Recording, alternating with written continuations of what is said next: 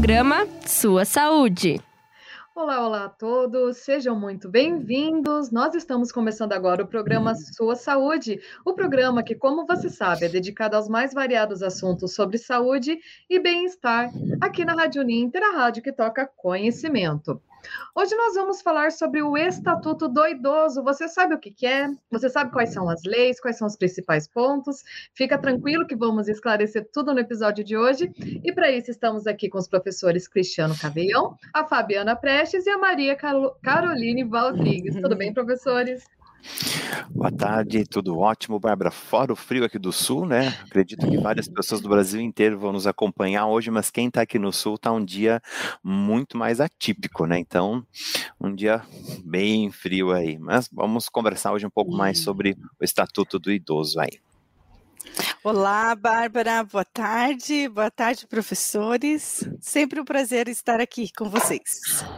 Boa tarde, Bárbara. Boa tarde, professores. Boa tarde, pessoal aí que está nos acompanhando. E realmente aqui está bem frio, dá para ver pelas nossas roupinhas aqui, né? Exatamente. Lembrando que o nosso programa é feito com a sua participação, ok? Se você tiver algum comentário, alguma dica, alguma dúvida, né, quanto ao nosso tema de hoje, pode comentar aqui que a gente traz para os professores. E acho que a gente pode comentar então, né, professores, falando um pouquinho sobre isso, né? O que, que é o Estatuto do Idoso, quando que ele surgiu, né, a finalidade. Vamos, né, tocando por aí. Acho que é até uma grande curiosidade né, das pessoas poder saber um pouco mais sobre o Estatuto do Idoso. A gente fala muito de direito, vê as vagas preferenciais em shopping, supermercados, filas preferenciais né, em bancos, casas lotéricas, até no próprio supermercado também, enfim, em N espaços aí, e com certeza né, existe uma determinada ligação, né, quando a gente pensa e fala né, no Estatuto do Idoso, mas o que, que realmente esse estatuto acaba trazendo aí, né? Então, o Estatuto do Idoso, ele tem com base uma lei federal, né, que é a Lei 10.741, de 1 de outubro de 2003. Agora que eu falei essa data, 1 de outubro de 2003, vamos ver quem está nos acompanhando, que sabe que é comemorado aí nessa data em especial. Depois a gente vai dar a resposta ou confirma, né, se alguém acertou aí, Bárbara. Então temos uma pergunta lá para o finalzinho aí do nosso bate-papo. Então, esse estatuto, ele, com base na lei, acaba trazendo né, os direitos dos idosos. Então, as punições para quando essas regras não são cumpridas, né, para quem violar os direitos do idoso, e ele objetiva, né, trazer uma melhor qualidade de vida, né. Então, acho que um passo bem importante, né, do Estatuto do Idoso é onde ele diz que os filhos maiores de 18 anos, né, são os principais responsáveis pelo bem-estar e saúde dos pais idosos, né. Então, ou seja, ele acaba colocando aí uma responsabilidade a mais, né, para todas as pessoas, para todos nós nós. Só uma dúvida, Cris, para perguntar para ti. Idosos a gente coloca acima de 60 anos? Seria isso?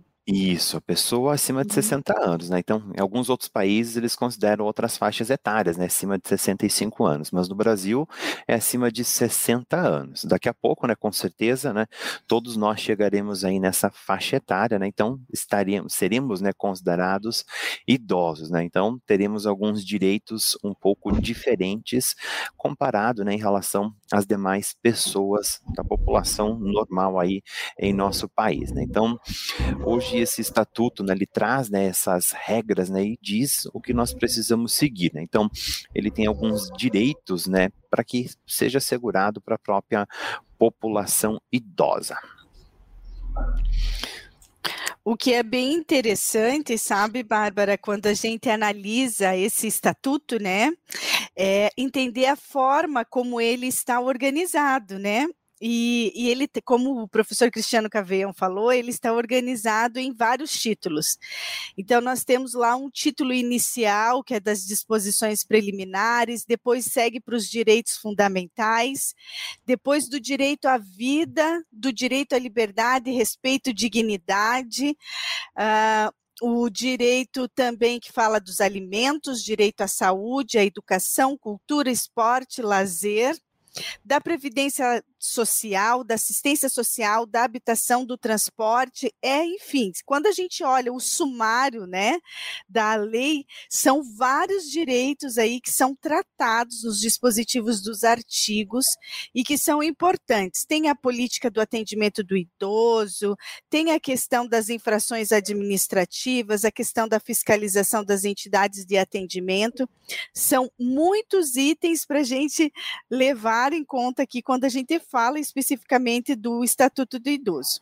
Mas eu queria aproveitar um gancho antes da gente seguir falando sobre ele, é que o Estatuto do Idoso ele nasce sobre um contexto muito interessante. Né, quando a gente pega ele lacunarmente na linha histórica, é, a gente entende, ah, é um direito, que bom. Mas muitas lutas e muitas conquistas se deram até culminar nessa questão da formulação e instituição do Estatuto do Idoso.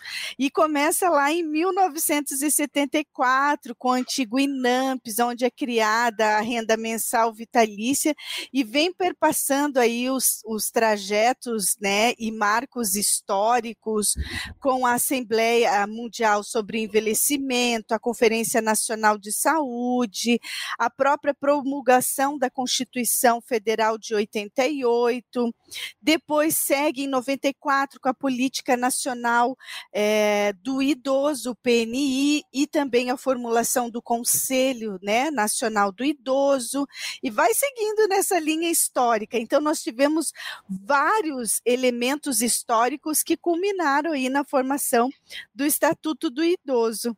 E é aí que a gente está conversando sobre ele hoje.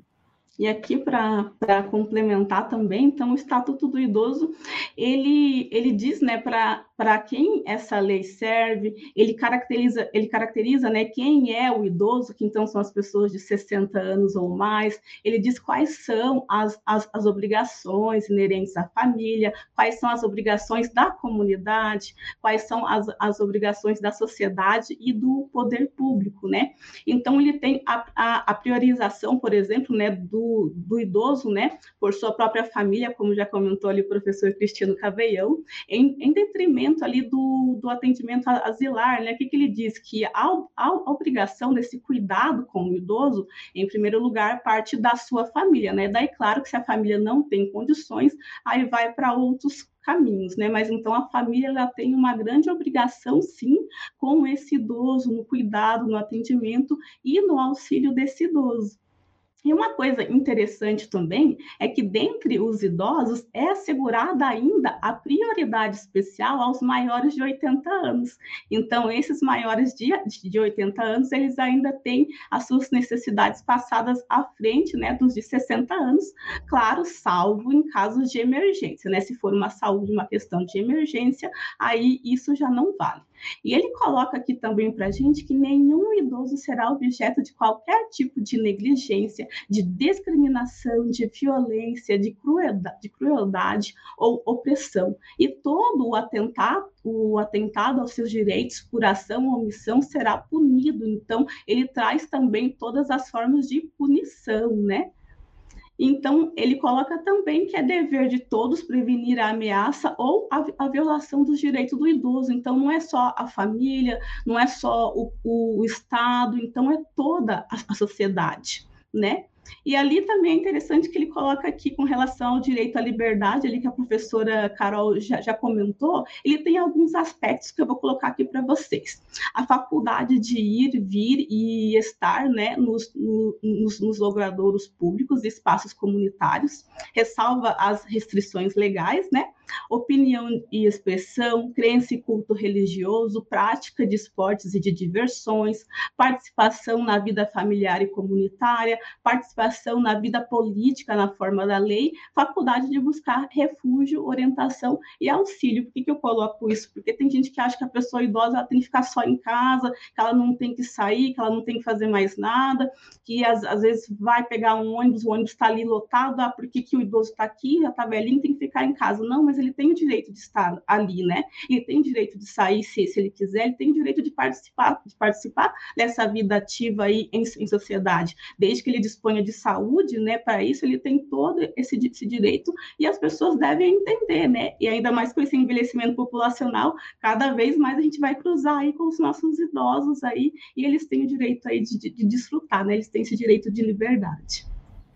É, com certeza, nós somos um país que está envelhecendo, e isso que a professora Fabiana comentou, né, dessa é, priorização, né, dos idosos, né, acima de 80 anos, ela realmente existe, né, então é um complemento, né, que tem em relação ao Estatuto do Idoso, né, então existe, né, uma tramitação de legislação em relação a isso que fala, assim, dessa priorização, né? Então, o idoso já tem o atendimento prioritário, os que têm acima de 80 anos ou mais, eles são priorizados ainda diante aí, né, dessa fila de priorização. Nós vamos pensar o seguinte, né, quando a gente fala, né, Estatuto do Idoso, né, então, é, trazendo aqui até um, uma questão em relação ao que o próprio dicionário coloca, né, se cada um de vocês consultar aí, ele fala, né, que é uma, uma lei orgânica, né, do Estado, sociedade e organização, né, mas tudo isso acabou surgindo, né, diante de várias pesquisas e vários avanços, né, que se tem hoje em relação aí a parte do envelhecimento humano. Né? Então, ele seria, nesse né, estatuto, um resultado final hoje né, do trabalho de várias entidades que buscam a defesa né, dos direitos das pessoas idosas. E muitas né, sociedades hoje de geriatria, gerontologia em nosso país acabam também afirmando e assumindo o compromisso em orientar, fiscalizar essa questão aí dos direitos da própria população idosa. Né? Então, tudo isso já estava previsto em lei, simplesmente né, ele foi teve um compilamento aí e nós tivemos, né, a lei do Estatuto do Idoso. Né? Então, são mais de 118 artigos que tratam de várias é, é, atividades que estão relacionadas né, para garantir o direito da população idosa. Né? Então, até questão de transporte público gratuito, né? então, não só é, dentro do próprio município, mas até interestadual, existem alguns benefícios, isenção de pagamento de taxas de IPTU, né? então, conforme a renda dessa, dessa da família, né, dessa, dessa pessoa idosa E aí, então, são vários itens né, que a gente tem hoje quando a gente pensa né, no próprio Estatuto do Idoso. Então, ele, existe esse estatuto para ser seguido, né? Então, ele é uma lei e nós precisamos fazer cumprir. Caso não haja cumprimento, precisamos utilizar né, os canais de denúncia, porque aí, nesse caso, o direito do idoso está sendo violado. Ah, só para reforçar e trazer aqui alguns pontos mais detalhados, né, de quando a gente fala desses é, é, aspectos, né, do Estatuto do Idoso, vamos dizer que seriam, é, dependendo do ponto de vista, no meu aqui eu acho que são os prioritários, ou de repente os mais significativos, né, então, visto que são mais de 118 artigos, né, então, pensando no primeiro deles, onde todos os idosos trabalham durante a sua vida laboral e depois precisam se aposentar. Né? Então, aí quando a gente fala das aposentadorias, né? Então, a própria lei diz, né, que existe o reajuste dos benefícios na mesma data de reajuste do salário mínimo. Né? Então, o idoso, quando ele é aposentado, ele também tem o direito assegurado do reajuste aí do seu benefício. Ah, o estatuto também fala, né, sobre desconto, né? Então não é só para professor estudante descontos em atividades culturais, mas os idosos também têm 50% aí de desconto nas atividades de cultura, lazer, atividades esportivas e também, né, gratu gratuidade, né, de transporte público coletivo. No caso desse transporte, quando ele é intermunicipal ou interestadual, né, sempre deve haver a reserva né, de duas vagas que são destinadas gratuitamente por veículo para idosos que têm uma renda né, igual ou inferior a dois salários mínimos. E garante também 50% de desconto da, para os que cederem né, essa renda e a reserva. Então, no caso, vejam que existem né, benefícios e que os idosos muitas vezes também não sabem esses benefícios que eles têm e esses direitos aí.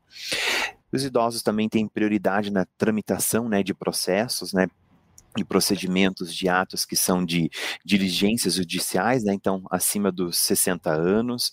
Ah, eles também é, deve, devem manter né, os meios de comunicação né, dentro dos espaços ou horários especiais né, para o público idoso, né, então, aí voltado com finalidade educativa, informativa, artística, cultural.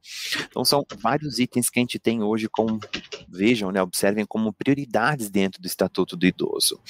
E uma aqui, que eu acho que fantástico, que é muito interessante, que não é muito explorado né, pela população idosa, é que o idoso terá prioridade para compra de moradia nos programas habitacionais, né? Então, geralmente cerca de 3% dessas unidades desses programas habitacionais, eles precisam estar reservados, né, para a população idosa, né? Então, para essa faixa etária. Então, ou seja, eles têm, né, essas prioridades, mas não são só essas prioridades que o idoso tem.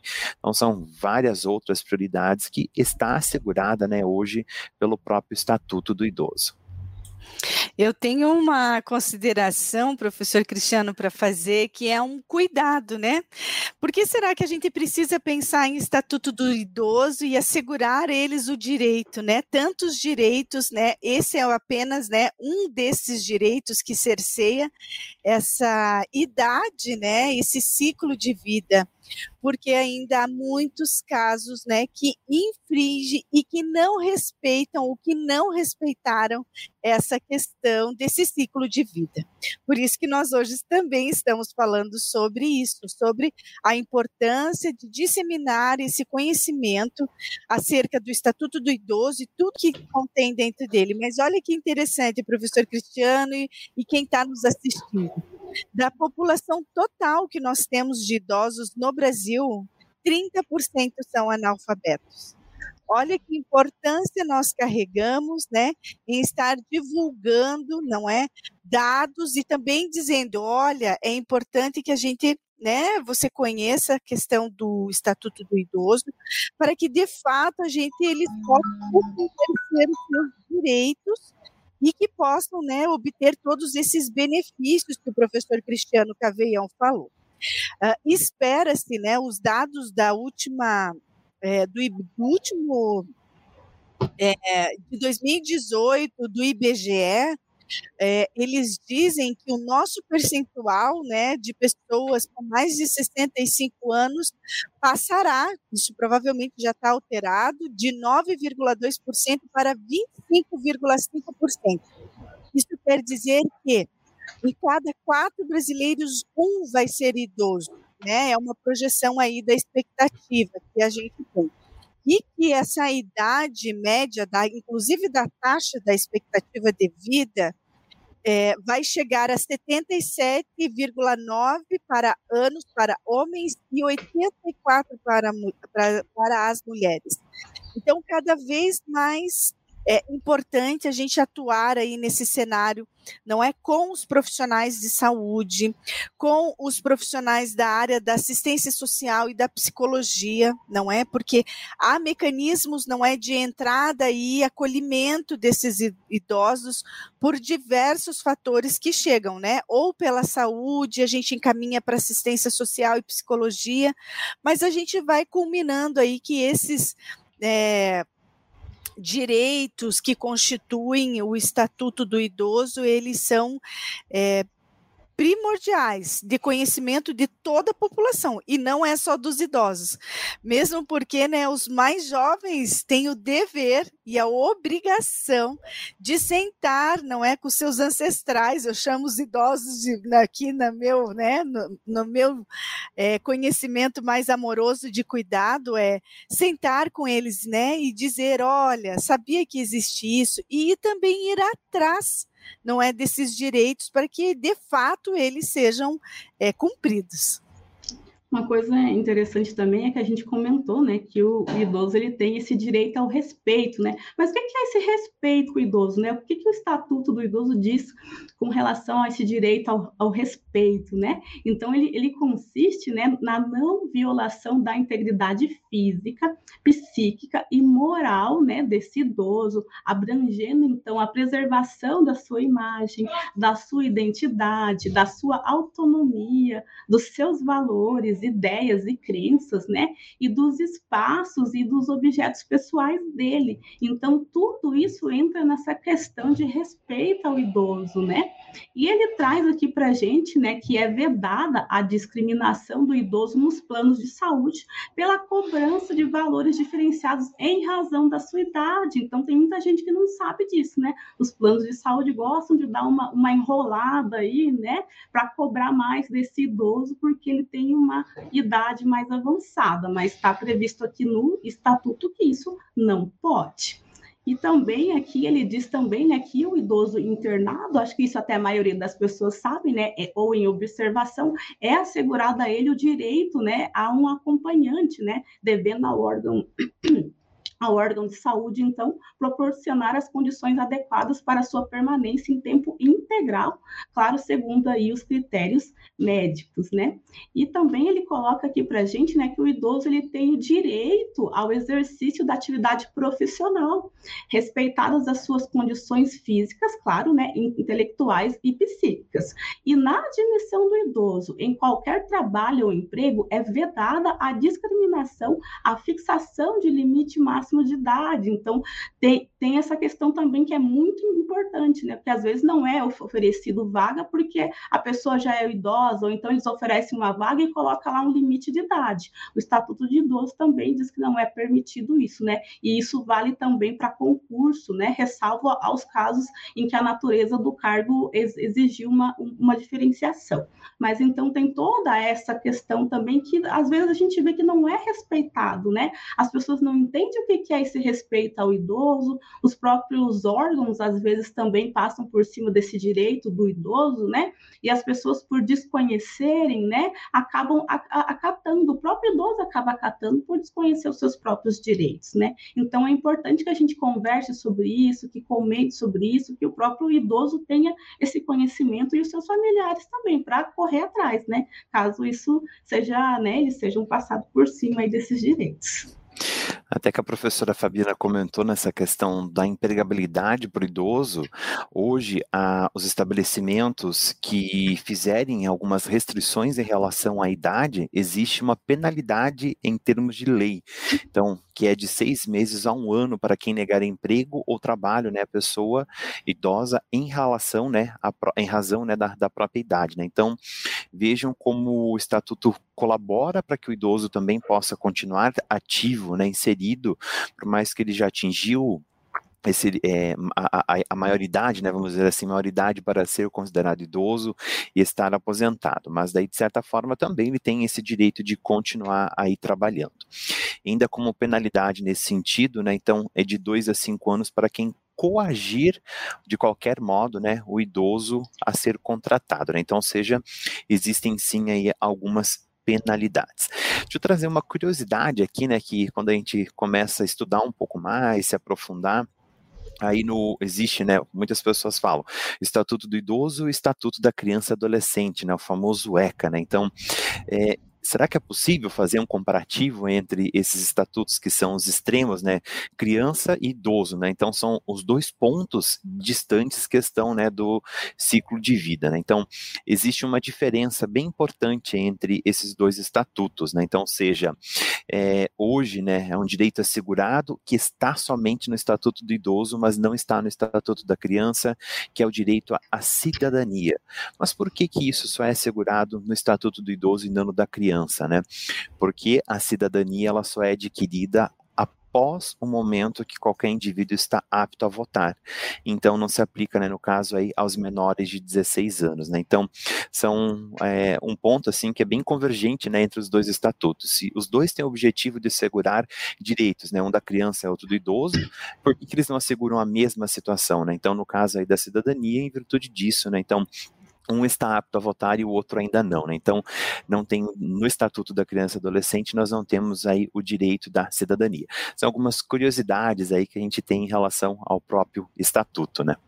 Ainda dentro ainda dessas questões que tem alguma penalidade aqui também, professor, queria comentar também que o estatuto também ele coloca lá que abandonar o idoso em hospitais, casas de saúde, entidades de longa permanência ou, ou outras casas, né, e não prover as suas necessidades básicas quando, obrigado por lei ou mandado, tem a pena ali de detenção de seis meses a três anos e multa. Então, né, para para as pessoas estarem cientes, né, que não é, às vezes não pode cuidar em casa, não pode é, contratar um cuidador específico para aquele idoso, não é só colocar ele lá numa casa de, de longa permanência, deixar ele lá no hospital e nunca mais ir ver o idoso, nunca mais ir lá e nem prover as necessidades dele. Isso também não pode.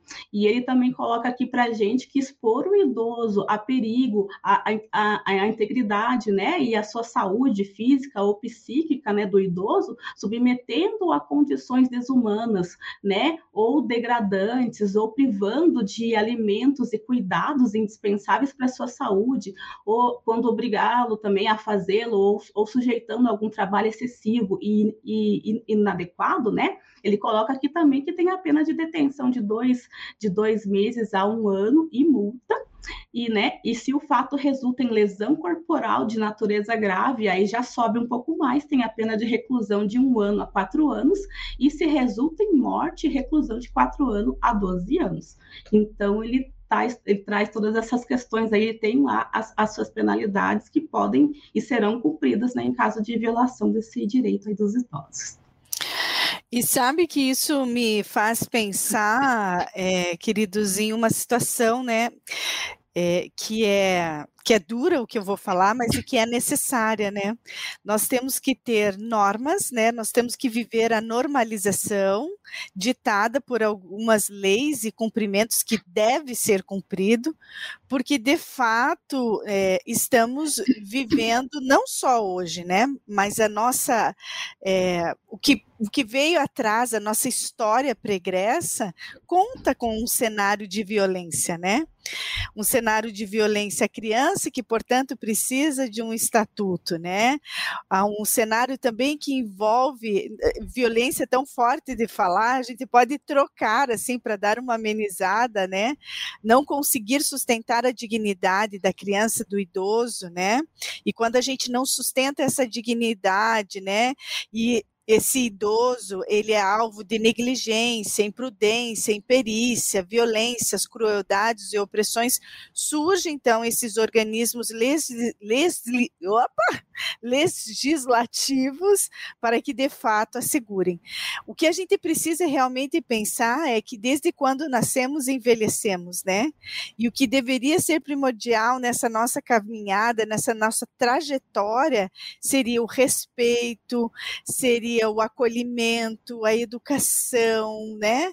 Não sermos privados de amor, nem ser cerceados de liberdade, né? Eu acho que nós teríamos, né, uma sociedade que fosse um pouco mais igualitária. No entanto, na ausência disso, né, a gente tem aí esses artifícios que eu diria que são articulações importantes para assegurar esse direito ao idoso. E como é difícil, né?